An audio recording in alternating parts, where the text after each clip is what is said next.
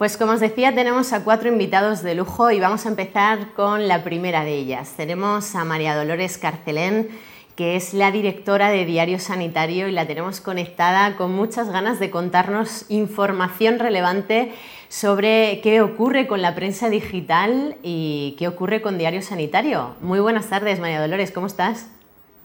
Hola, muy buenas tardes. Nada, muchísimas gracias por invitarme. Muchísimas gracias a ti por estar hoy con nosotros y lo primero de todo, aparte de darte las gracias, es decirte qué es Diario Sanitario. Bueno, pues Diario Sanitario es un periódico digital de información sanitaria, como dice la cabecera. Tiene un lema, sapere aude, atrévete a saber. Y nuestra intención cuando nació en 2016, somos, empezamos dos compañeros, eh, Roberto Escribano, que lleva la parte comercial, y yo, que, lleva la, que llevo la parte de redacción, nuestra intención era tender puentes entre los profesionales sanitarios y los pacientes. Y nada, creo que en ello estamos desde 2016. Y pues tendiendo puentes, tenemos una columna de opinión con más de 50 firmas, y aquí escriben eh, los pacientes y también el personal sanitario, pero el personal sanitario que escribe lo tiene que hacer en un tono muy divulgativo para que todo, para que todo el mundo lo entienda. Qué puente tan bonito, ¿no? Esa parte científica la llevamos a la práctica y que no solamente estén los profesionales, sino que también estén eh, los pacientes, creo que es una, una, labor espectacular, ¿no? Pero podría decirte cuál es tu labor principal que hace la redactora jefe de una revista digital como es Diario Sanitario. Pues volverme loca, pero, pero bueno, ahora lo que, lo que más nos cuesta eh, para un periodista, yo vengo del, medio escrito, del papel, y lo que más cuesta ahora en el digital es que hay tantísima información. Bueno, esto también pasaba en la época de los teletipos, pero ahora lo más difícil es seleccionar la información, valorarla, no dejarte llevar por las audiencias porque tienes que responder a tu audiencia, pero no puedes perder el criterio. Entonces, eh, aunque el COVID, por ejemplo, ha dejado de interesar porque estamos cansados, agotados de pandemia, pero no podemos dejar de decir que la incidencia sube, no podemos obviar eh, que hay que vacunarse, que hay que estar pendiente de esa cuarta dosis. No queremos saber nada de enfermedades porque hemos acabado muy cansados, pero tenemos que preocuparnos de la gripe que viene, tenemos que preocuparnos de vacunarnos de la gripe que viene. Y luego, a ver, ¿qué daría audiencia? Pues daría audiencia la cura del Alzheimer. Y ha habido un descubrimiento, un pequeño gran paso de gigante, pero el Alzheimer ni tiene cura ni visos de tenerla. Entonces, no sé, es, es complicado. Intentamos hacerlo bien, no sé si lo conseguimos, pero es complicado, es complicado no dar falsas esperanzas, no caer en, el clic fácil, eh, buscar rigor, contrastar. Es, complicado, pero bueno, también es muy, es muy gratificante. Seguro que después de todo este momento de pandemia hay noticias muy relevantes que tenéis en el, en el diario que hacen que el público lea más, que haya más clic. ¿Cuáles son estas noticias? A ver, hubo, hubo una época con una audiencia que yo creo que no vamos a tener nunca, ni nosotros ni nadie, porque claro, em, estábamos todos encerrados en casa, ávidos de información, y entonces, claro, lo más leído era todo aquello que pusiese coronavirus o pusiese COVID o pusiese dosis de vacunación o Pfizer o Moderna pero eh, yo creo que fue el boom de un momento que a lo mejor a Diario Sanitario le favoreció. Ahora ya se van, se van calmando las aguas y a lo mejor, sí, a lo mejor hay una, una noticia que ha tenido más clic que ninguna, que en nuestro caso, fíjate, fue en 2019, en abril de 2019, una muy mala noticia, que fue la muerte de un pediatra, Antonio Cepillo, muy mediático, un profesional y una persona encantadora, y murió, murió de cáncer. Y tuvo una repercusión mm, inusitada porque tuvo lecturas de toda España, era un joven pediatra de Albacete, defensor de la humanización, pero luego ya no, te, no puedes decir una sola, no puedes hablar de una sola información o de una sola noticia. Es lo que arrastra Por ejemplo, lo que arrastra el COVID, lo que arrastran las vacunas, lo que arrastra la gripe, lo que arrastra la humanización. Pero una noticia sola como tal eh, nos llamó mucho la atención aquella y también al principio de la pandemia cuando empezamos a publicar los datos internacionales de cómo evolucionaba a través de la Universidad Johns Hopkins, que iba, iba diciendo pues, cómo crecía el COVID en Italia, mientras que España estaba, en España estábamos como a verlas venir. Entonces, aquella página cuya información se iba renovando sobre el avance de la pandemia también tuvo, pues no sé, cientos de miles de visitas. en una revista digital y además con ese peso que tiene, en este caso la vuestra, como es Diario Sanitario, pensamos en leer, pero claro, yo te tengo que hacer la pregunta del millón. ¿Quién puede escribir en Diario Sanitario?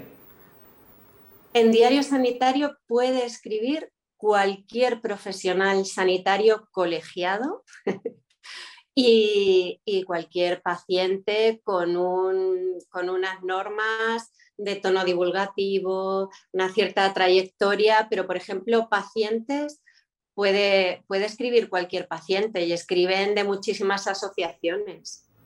Oye, cuéntame algo chulo, chulo que hayáis escrito, que hayas tenido en el diario, porque hay veces que pensamos en coronavirus, en cosas que a veces no son muy, muy buenas, ¿no? Y, aquí en el programa de Tinku Salud estamos para ser saludables. Seguro que tienes alguna anécdota, algún artículo que digas, mira, esto lo tenéis que leer porque realmente merece la pena y, no es enfermedad eh, vista como algo negativo, sino como un, halo de esperanza. Uy, hay mil, hay, mil, hay mil historias. Tenemos una sección que se llama Protagonistas y ahí aparecen pues personajes, su trayectoria, su historia y todo el mundo al que entrevistas tiene algo interesante que contar y que merece la pena leer. Pero hay, hay historias preciosas, pues desde una incubadora que viajó desde España hasta África, salvó la vida de un niño, desde un estudiante del, del CEU, que era, creo que era un estudiante de industriales, hizo una incubadora que se hacía con muy poquito dinero, madera, plástico, y bueno, y esa incubadora que prácticamente era como un mueble de Ikea, que te lo montabas tú, es lo que ideó este chico, creo que su apellido era Escario. Bueno, el caso es que eh, esa incubadora estilo IKEA de un chico muy joven, del estudiante del CEU, pues también ha salvado muchísimas vidas en África. Hay historias pues de pacientes que han venido aquí que en su país tenían los días contados, a lo mejor 40 años de esperanza de vida, y aquí Gonzalo Aldamiz, un, cirujano cardíaco, los ha operado y les ha dado pues toda la esperanza de vida que no tenían en su país de origen. No sé, hay, hay muchísimas, muchísimas historias. A veces da pena en los medios digitales que todo cambie tan rápido, porque es verdad que hay historias muy bonitas, pero, pero aunque sigan ahí, se van solapando con otras nuevas publicaciones. Pues yo voy a abusar un poco de confianza, María Dolores, y, cuéntame un poco qué nos espera en Diario Sanitario en las próximas ediciones. Ay, pues espero que, no, espero que lo que venga ahora sea tranquilidad, porque hemos tenido una época, no, no queremos dar más sustos, no queremos más sobresaltos, queremos que el COVID se tranquilice, que efectivamente, por favor, que se gripalice que esta gripe que viene ahora, que dicen que va a ser tan horrible, que no sea para tanto, que tengamos, que volvamos a la vida normal y ya pues a lo que le preocupa al personal sanitario en Castilla-La Mancha, que es la carrera profesional, o que, que publiquemos investigaciones. Este domingo vamos a publicar la entrevista a un científico que está, es, bueno, es punta de lanza en el diagnóstico precoz del Alzheimer y estuvo trabajando en el Instituto Salk, donde está ahora Izpisúa, y fíjate, trabajó con tres premios Nobel de, de, medicina. O sea que queremos contar historias así, queremos contar que hay nuevos tratamientos para el cáncer, que el cáncer se está cronificando, queremos, queremos, alguna vez queremos publicar que el consumo de tabaco se ha quedado bajo mínimos y que por fin eh, hemos, los jóvenes han hecho caso a todas las informaciones que tenemos no sé, no sé lo que publicaremos, pero sí sé lo que nos gustaría. Oye, pues entonces, si hay alguna persona que nos está escuchando, médico colegiado, paciente, eh, paciente para estar en ese apartado, sobre todo de protagonistas que, pueden ser ese prototipo ¿no? de muchos más, y también de profesionales, ¿dónde pueden acudir o dónde te pueden contactar a ti o a Diario Sanitario para, darte esa información y esos artículos bonitos y de forma positiva? Mira, nos pueden encontrar, bueno, en diariosanitario.com y nos pueden escribir a redacción con las dos Cs y sin acento en la O, que si no, no llega, arroba diariosanitario.com. Estamos en Facebook, en Instagram, en LinkedIn, bueno, en todas, en todas las redes sociales.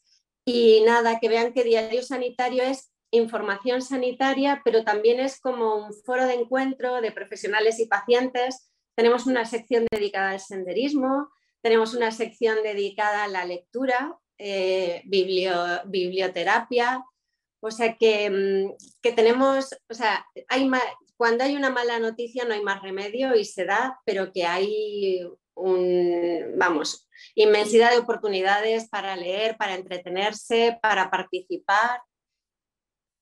Dolores, muchísimas gracias por el ratito que nos has dedicado esta tarde aquí en Tinkus Salud y yo animo a todas las personas que, quieran eh, escribir con ella, escribir con Diario Sanitario, que en diariosanitario.com o en redacción arroba diariosanitario.com puedan dar esperanza a muchos profesionales y a muchos pacientes. Seguimos.